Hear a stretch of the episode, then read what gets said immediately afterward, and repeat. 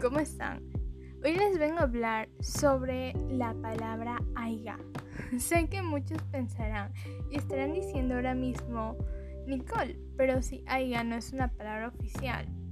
Pero resulta que en realidad sí es una palabra y reconocida por la Real Academia Española o RAE, pero no por lo que ustedes piensan. Aiga está aceptada, pero no como la conjugación del verbo haber, sino con el significado de automóvil muy grande y ostentoso, normalmente de origen norteamericano. Lo sé, es súper raro, y se preguntarán, ¿de dónde viene este significado?